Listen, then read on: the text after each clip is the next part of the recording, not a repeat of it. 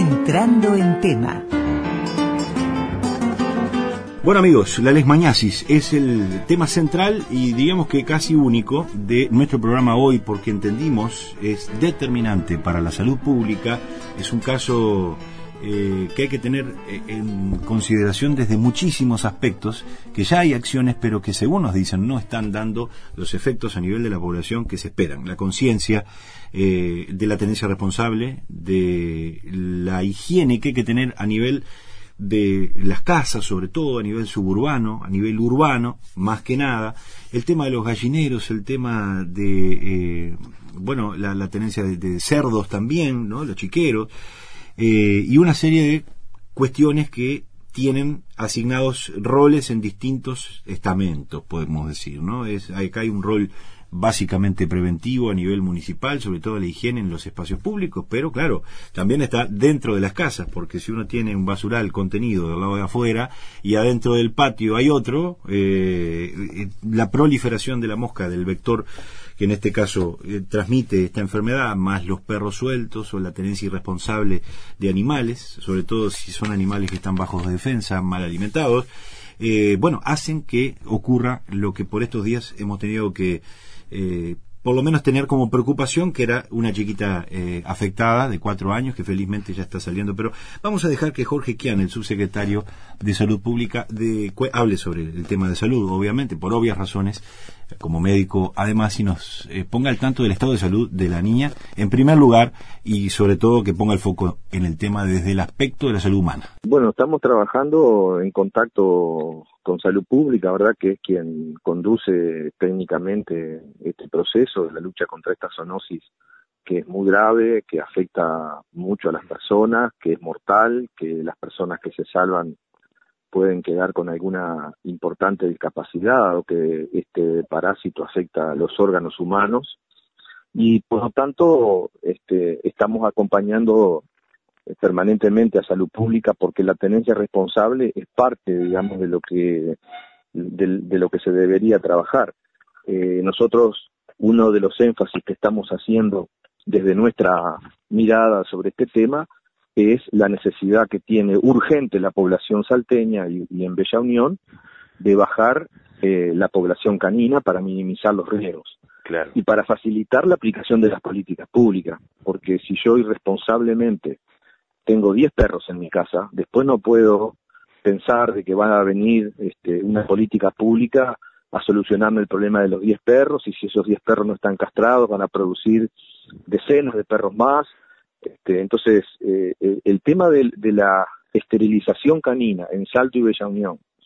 para bajar la población canina y permitir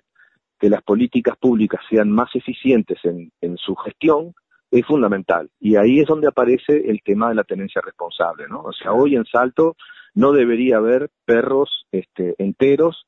que se estén reproduciendo indiscriminadamente. Eso va a ayudar muchísimo al control de la enfermedad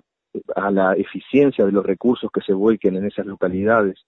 para el control de la enfermedad. Si, si eso no pasa, este, es como tirar plata en un barril sin fondo. Eh, entonces necesitamos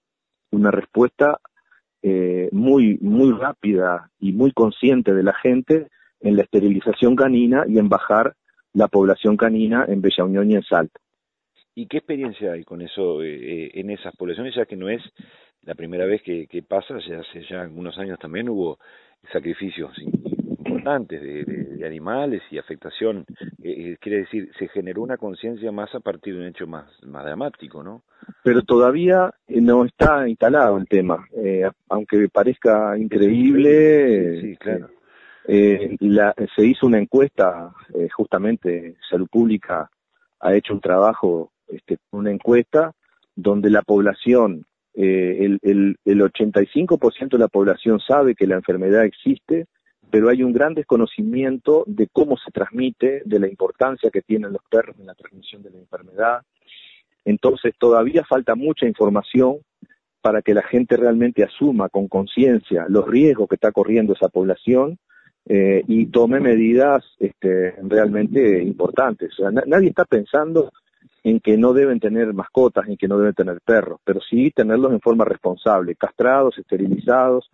que no se reproduzcan, este, y todos aquellos que, que tengan un perro, saber que lo tienen que tener con un collar para evitar este, la reproducción de la enfermedad. Claro, claro. Que reiteremos cómo es el ciclo y cómo funciona el, el collar, para entenderlo más este, a fondo. Bueno, el perro, eh, el perro una vez que es picado por una, por el flebótomo que transmite la enfermedad, que es una mosquita muy pequeña que se produce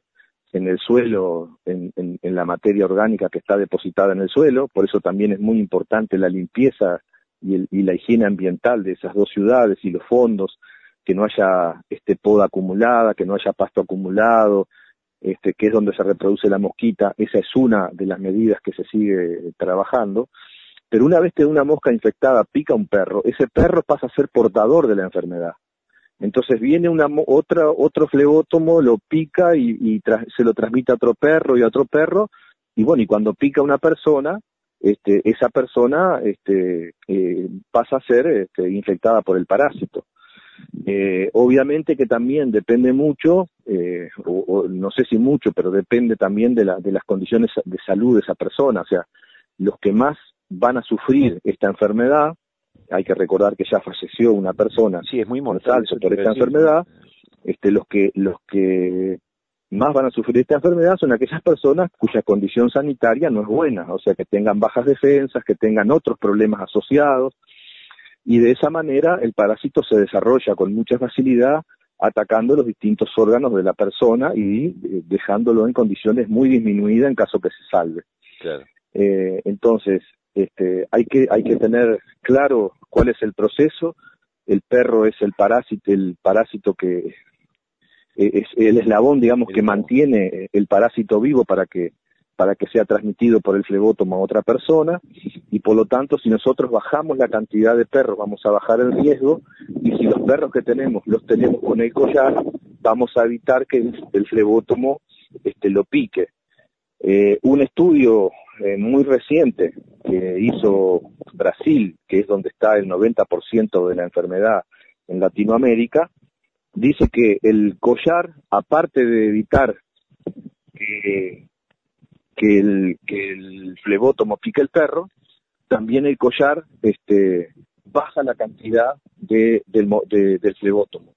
O sea que cumple dos funciones este, muy importantes. Y bueno, esa es la situación en la que nosotros estamos insistiendo desde Cotriba eh, en tratar, bueno, de todas las personas de, de Bella Unión y Salto de tener sus perros esterilizados y evitar la superpoblación canina, evitar la superpoblación canina además tiene un efecto que también es, complicado, que es que cuando tenemos muchos, muchas camadas, después las terminamos abandonando, los perros quedan en la calle, no hay quien se haga cargo de esos perros, entonces es un círculo este, tremendamente complicado, este, pero que en el fondo la única solución de todo esto es que las personas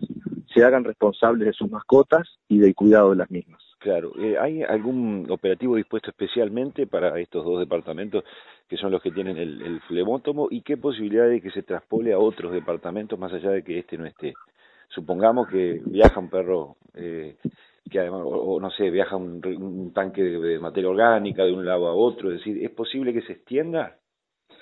Eh, la verdad que el flebótomo viene bajando por el río Uruguay, no sabemos hasta dónde va a llegar. Este, obviamente que que, viene en función de, las, los nuevos cambios climáticos que hay en el, en el mundo y de la tropicalización de, estas zonas, ¿verdad? Que como estamos pasando en estos días, intensas lluvias, con calores, con soles, esta tropicalización hace que el, flebótomo encuentre un lugar este, donde, donde desarrollarse. Eh, y, y, yo creo, bueno, que, que esto también tiene que ver con la salud y el bienestar de los perros y las mascotas, ¿verdad? Es decir, eh, eh, hay que evitar llevar perros a esa zona porque es muy probable que, que sea picado por un por un flebótomo que le transmita la enfermedad este, y cuando volvemos con ese perro de esa zona, ese animal este, con esa enfermedad va, va a morir. Entonces, si queremos a nuestra mascota, hay que evitar llevar perros a esa zona. Así que toda la zona litoral, de alguna manera, está potencialmente en riesgo porque de repente se desprende, no sé, un camarotal que de lo que habitualmente se desplazan desde el Uruguay hacia abajo, cuando hay inundaciones, en especial en estos momentos, este, y puede transmitirla, entonces puede, puede desplazarla, quiero decir. Sí, eh, hay una frontera hoy ahí en Salto, este, donde el flebótomo se está desarrollando y la está, la está ocupando. Este, obviamente que esto, no soy especialista en esto, pero eh, las condiciones ambientales este, permitirían predecir de que si esto sigue así, es probable que el flebótomo siga hacia el sur. Por lo tanto, bueno, hay que, hay que, hay que en Paysandú, por suerte, el Sistema Nacional de Emergencias ya está trabajando en medidas preventivas en toda la frontera con Salto, se han recorrido todos los centros poblados de esa zona, Parada, Daimán, Bellavista, Chapicuí y otros centros poblados, se ha, se ha informado a la población sobre, sobre este problema, la población ha pedido y ha solicitado castraciones que se han realizado, este, no con la cantidad que, que uno desea, pero bueno, por lo menos hay un, hay un movimiento en esa frontera también para evitar que, que el flebótomo y la enfermedad siga descendiendo hacia el sur. Claro.